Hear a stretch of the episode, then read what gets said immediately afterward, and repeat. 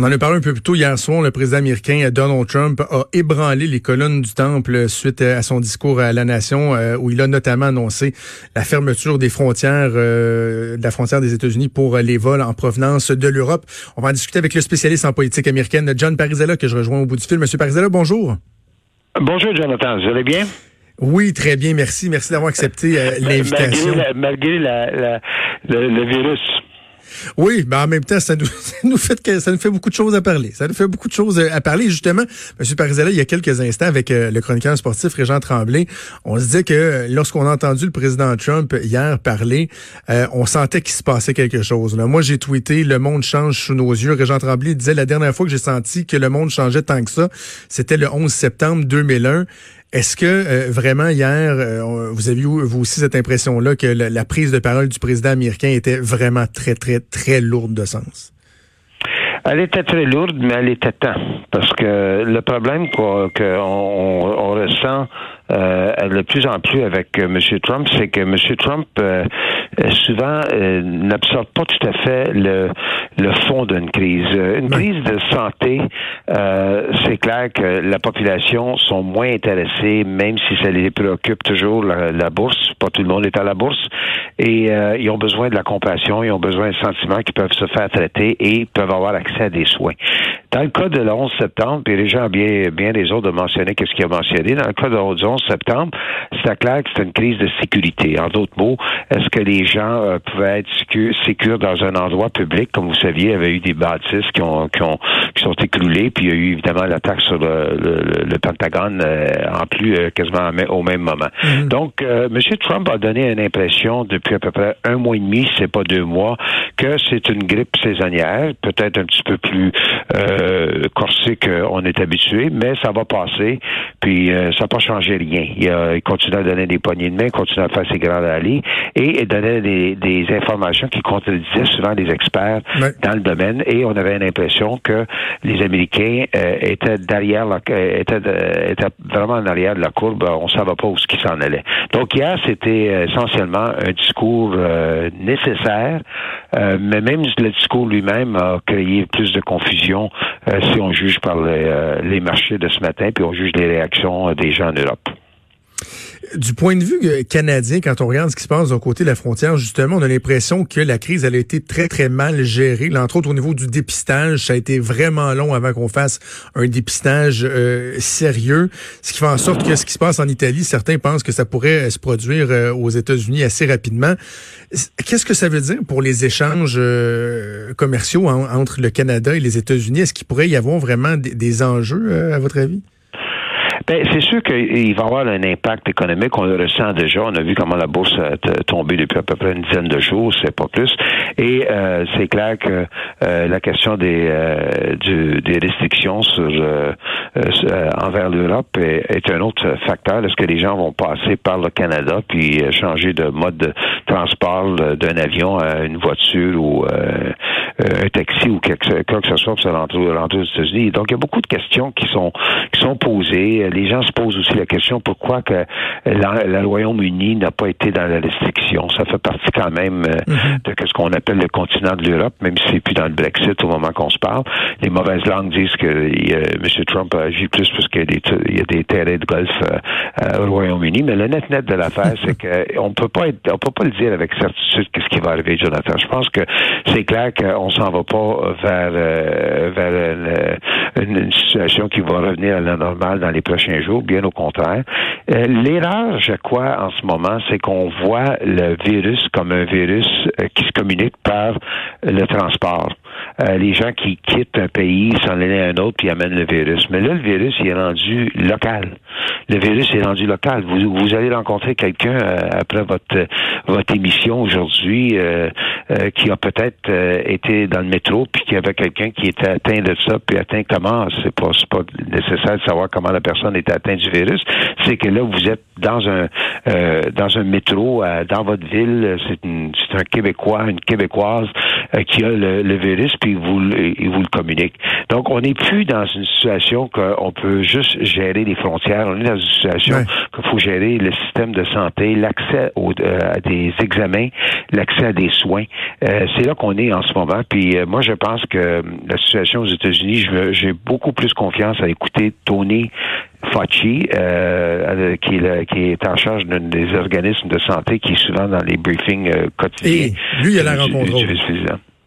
Lui a de la contrôle, puis lui devrait être le seul qui parle. Monsieur, Monsieur Trump, en ce moment, devrait vraiment pas faire de tweet. Il devrait plutôt travailler avec euh, avec euh, Monsieur McConnell et Madame Pelosi pour essayer d'avoir des mesures économiques qui vont atténuer euh, les, les soubresauts d'une pandémie. Puis euh, une pandémie, comme vous, même hier, Monsieur Trump, je ma mémoire est bonne, j'ai écouté son discours, il me semble qu'il n'a pas mentionné le mot pandémie.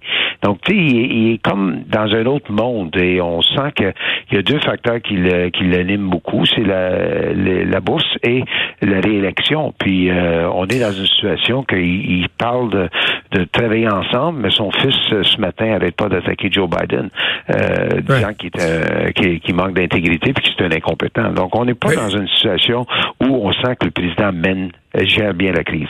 Mais justement, qu'est-ce que ça peut vouloir dire pour euh, le processus électoral? Parce que loin de moi, euh, M. Parizella, l'idée de faire un, rapprochement de la Saskatchewan et les États-Unis, mais Scott Moore, le premier ministre de la Saskatchewan, a annoncé cet avant-midi qu'il va repousser euh, l'échéancier électoral. Évidemment, on comprend toute l'importance que le processus électoral a aux États-Unis, mais dans une situation anticipée de crise sanitaire, de crise économique, qu'est-ce que ça peut avoir comme effet sur le processus électoral américain?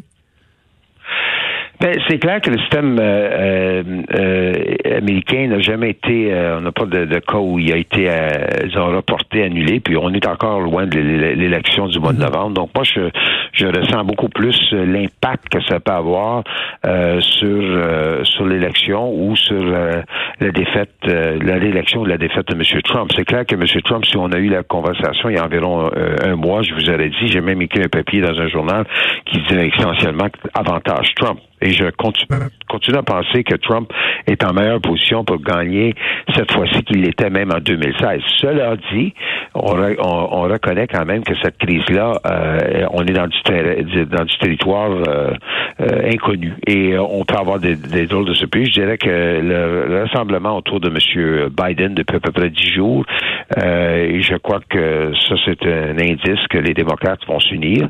Est-ce que les démocrates vont sortir? Parce que ça va prendre une sortie de vote c'est là que ça va être important, la gestion de la sortie de cette campagne de M.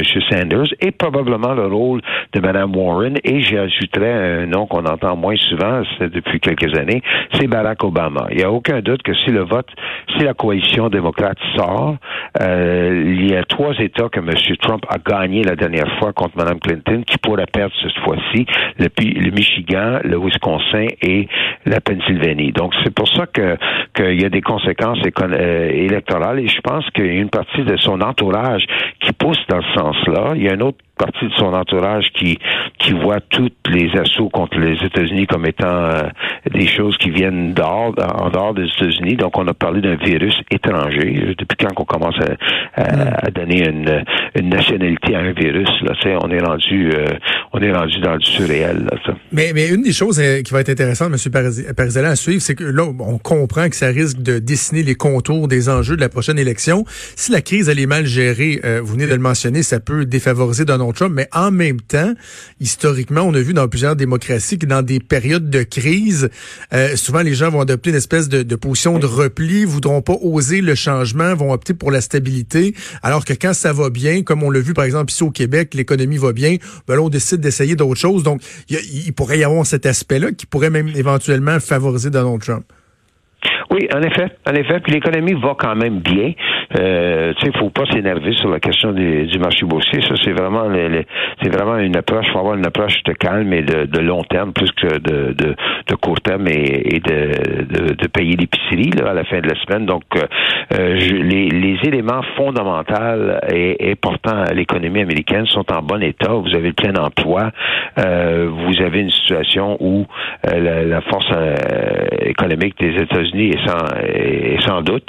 on vient d'avoir une de signer. Évidemment, cette entente-là n'est pas ratifiée complètement dans les dans les la juridiction canadienne, mais il reste quand même que l'ancienne ALENA est fonctionnelle.